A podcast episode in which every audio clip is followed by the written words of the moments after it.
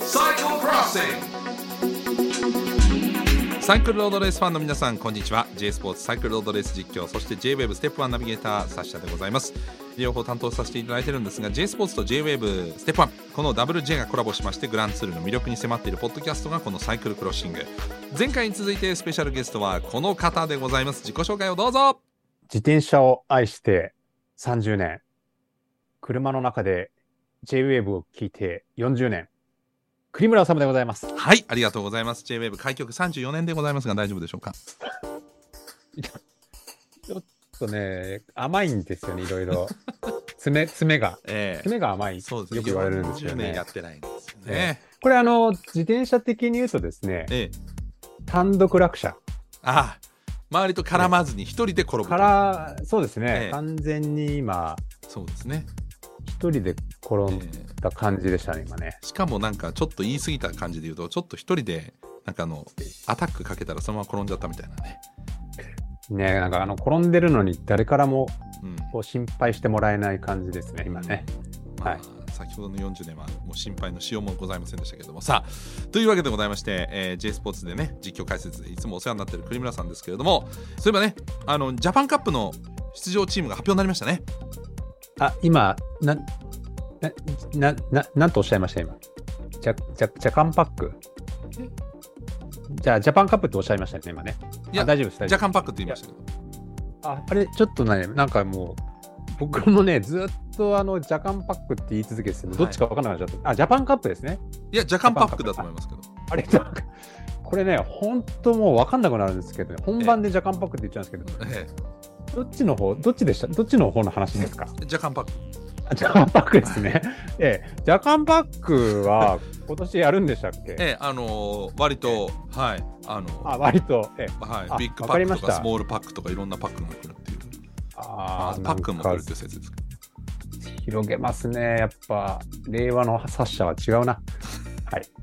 ええちょっとあの、戻っ、戻っあの、お話の方戻しましてですね。ええやっぱり僕がボケてもツッコミにならないんで、ごめんなさいいやいや、そうなんですよ。ねもう本当ね、ツッコミはね、無理。なので僕はボケちゃダメなんですよね、はいえージャパンカップの方の出場チームどうジなりャましパたンでしょカッうプの方ですね。はい。わえか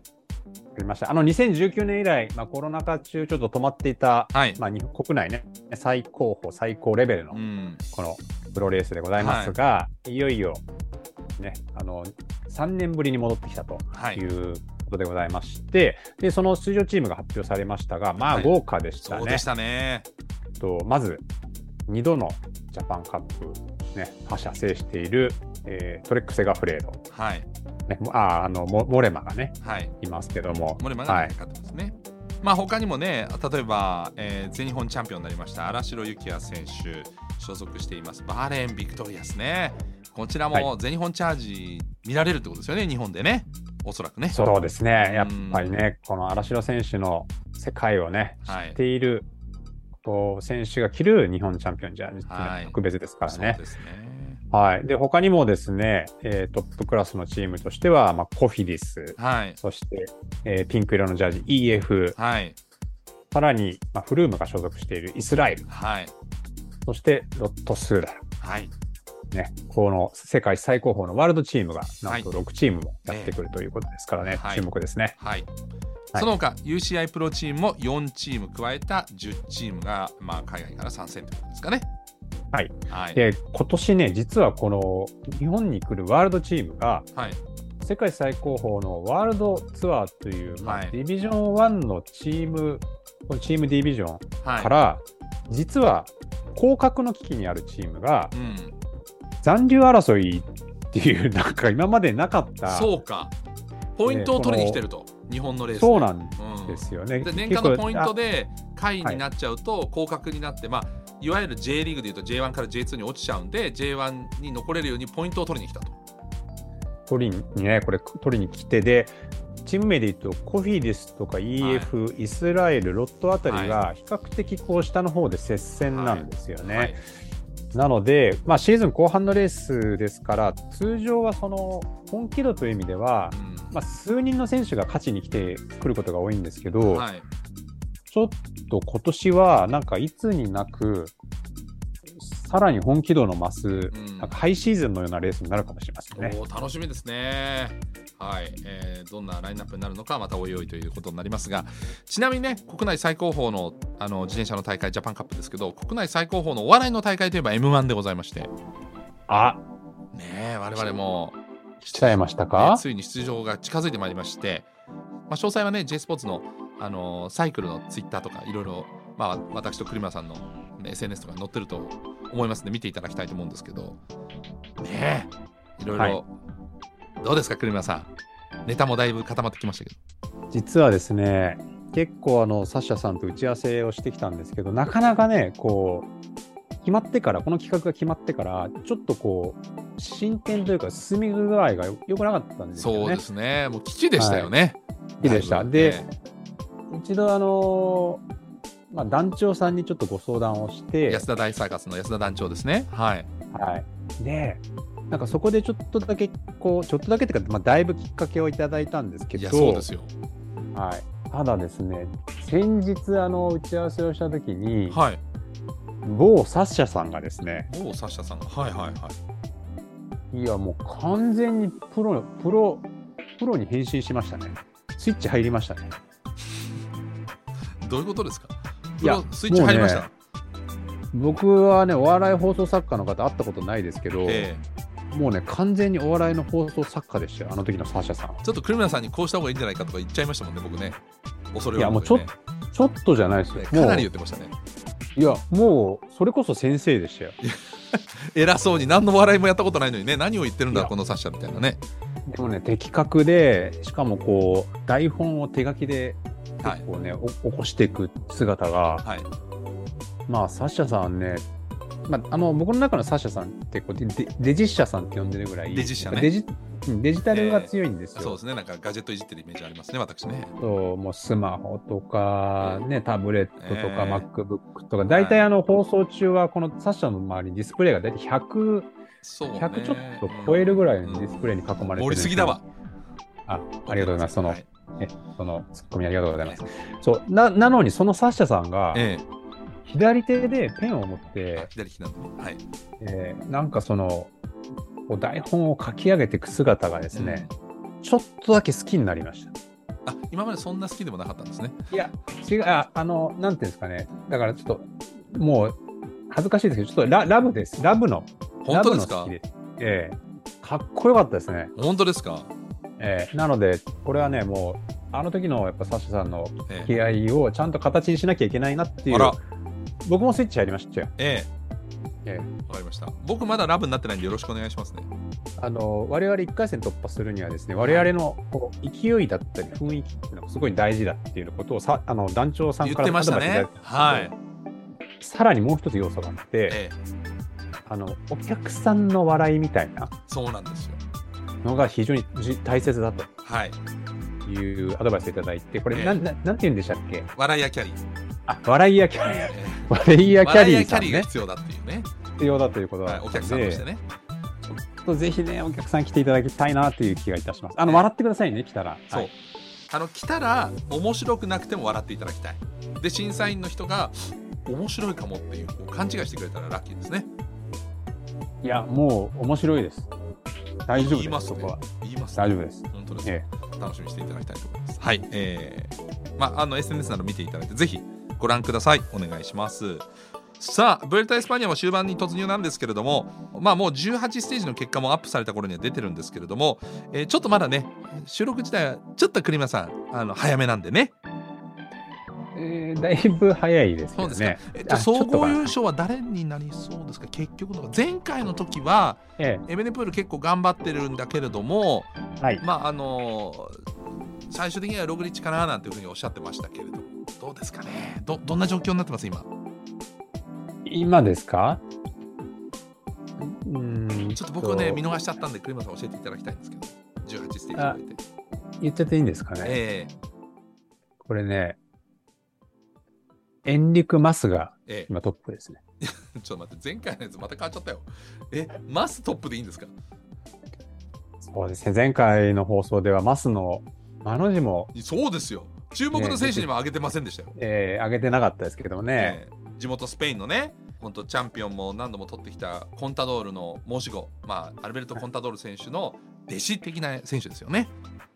そうなんですよ。だからね、この、まあ、ちょっと正直僕もびっくりしましたね。まあ、クイーンステージ第15ステージでのね、マスのあの、早めに仕掛けたええあの走り、なるほど。本当にね、うんまあ、前日う、ん、僕頑張りますって言ってたんですけど、おっと、落車しましたよ、今。はい。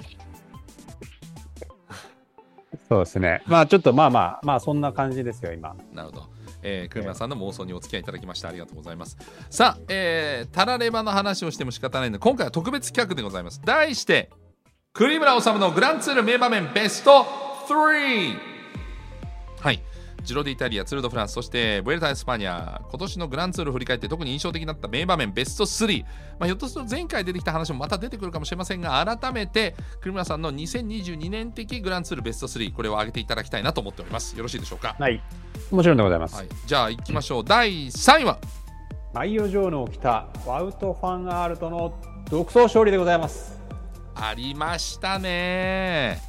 はい改めてねあの、はいちょっと記憶が薄れてる方もいると思いますので教えてくださいはい、まあ、ベルギーのスター選手、ワウト・ファン・アールと、まあ、非常に大柄な選手なんですよね。ええー身長が1メーター90センチ、体重は78キロといはいうことで、ほぼサッシャさんと同じボディサイズえええまああのなんで、体脂肪率は違う気がしますはいあ体脂肪です、まあ、体脂肪ですよね。はい。そんな大柄な彼は、まあ、大柄な体格から繰り出す、こうええスプリントはあるんですけども、はい、えータイムトライアルだけではなくて、上りもこなしたんですうね。ん、でこの日、マイオジョーヌというね、総合トップの選手が、はい黄色いジャージを着ながら、はい最後の丘で全員を引きちぎって、はいそのまま下りに入って平坦になって、全員が追っかけてくるのに、はい上りで築いたアドバンテージをさらに広げて、はいあの最後ですね、まあ、彼あの、個人スポンサーで、まあ、あのレッドブルがついてるんですけど、翼を授かるポーズで、うんこう羽を広げながらはいウイニングポーズを決めるっていうですね、なんかもう漫画でもなかなか描けないようなそうなもうべべったべたな勝ち方でしたね。そうなんですよあの弱虫ペダルとかもたまに客室この人は何かなと思うような強い選手いたりしますけどだからその世界ですよね、もうねそうなんですね。だからまああれはしびれましたね。本当ですねはい。大谷みたいなもんですよね、ピッチャーやりながら4番も打ててみたいな、ホームランあそうそうそう打ててみたいなねまさにですね。はい。はい、これが第3位ですね。では続いて、クリムナ治グランツール名場面ベスト2、第2位は、はいそうですね。まあやっぱりグランツールっていう意味でいくと総合争いにねちょっと注目したいんですが、はい、今さっきねツールのステージの話しましたけど、やっぱりジロでイタリアおうはい、これの総合優勝争いといえばやはり終盤の終盤第20ステージはい、ジャイヒンドレーが東京五輪金メダリストのエクアドルリチャル・カラパス、その時点でマリア・ローザを着ていたカラパスを引きちぎってはい、最後の最後で逆転、そトうですッねプに立つというマリアねローザその第20ステージは感動でしたねやっぱこういう大逆転があるのが、やっぱりジロデイタリアのイメージはありますよね。そうなんですよはいまあ、このそういう意味では大逆転劇でマリア・ローザピンクのジャージをゲットして、えー総合優勝したジャイ・ヒンドレーですけどやっぱりこういうその、まあ、3週間戦ってるのにわずかこの1日で大きな違いを生んだりとか本当にこう自転車競技って最後まで分かんないっていうのを見せてつけてくれるようなレースでしたね。そうですね、うんなかなか本当その前の3週間はねカラパスが強くてはい、まあ、ほとんどもうね、こう離れるようなことはなかったんですそけうど、ですね。たった一日で噴砂がつくっていうね、はいまあ、恐ろしくもあり魅力的なうんスポーツですね。そうですね。まあ、はいブレットでもどうなるのか。では、えー、クリムラ治のグランツール名場面ベスト3ナンバーワンですね。第1位はまあ、やはり世界最高の自転車レース、世界最大の自転車レース、ツール・ド・フランス、総合優勝をね、ある意味決定づけた第11ステージ、はいデンマークのビンゲゴが王者、2連覇中の王者ポガチャルを引きちぎって、うんそして、マイオジョーのテニス、はいあの走りはもう、世界中がね、びっくらこきましたね。久しぶりに聞いたな。びっくりこくって。あのまあ、やっぱそれまでのやっぱユンボのチーム力ですよねいろんな波状攻撃をして小賀ちゃんがもう疲れたところでドカンみたいいや、そうなんですよ。なので、あのログリッチというね、あーこのユンボのエースの選手が、第5ステージで肩を脱臼して、まあ、痛みを我慢しながらここまで走ってきたんですけど、いこの日、その先輩ログリッチとこのビンゲゴのはい波状攻撃が王者ポガチャルを苦しめ、そしな、てうんね、あの逆転のはい賭けを作ったっていう意味では、ええ非常に印象的なレースでしたね。はい、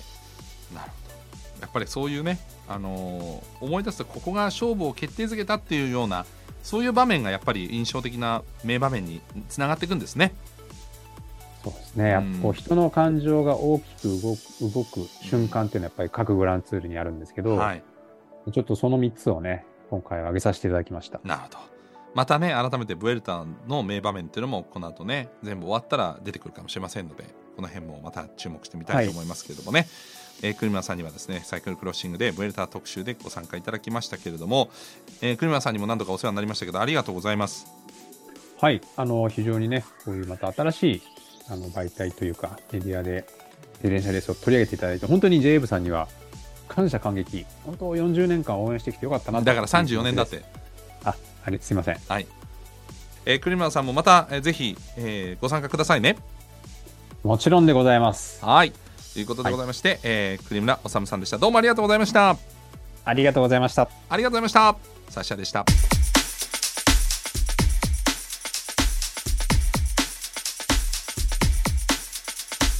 サイクルクロッシング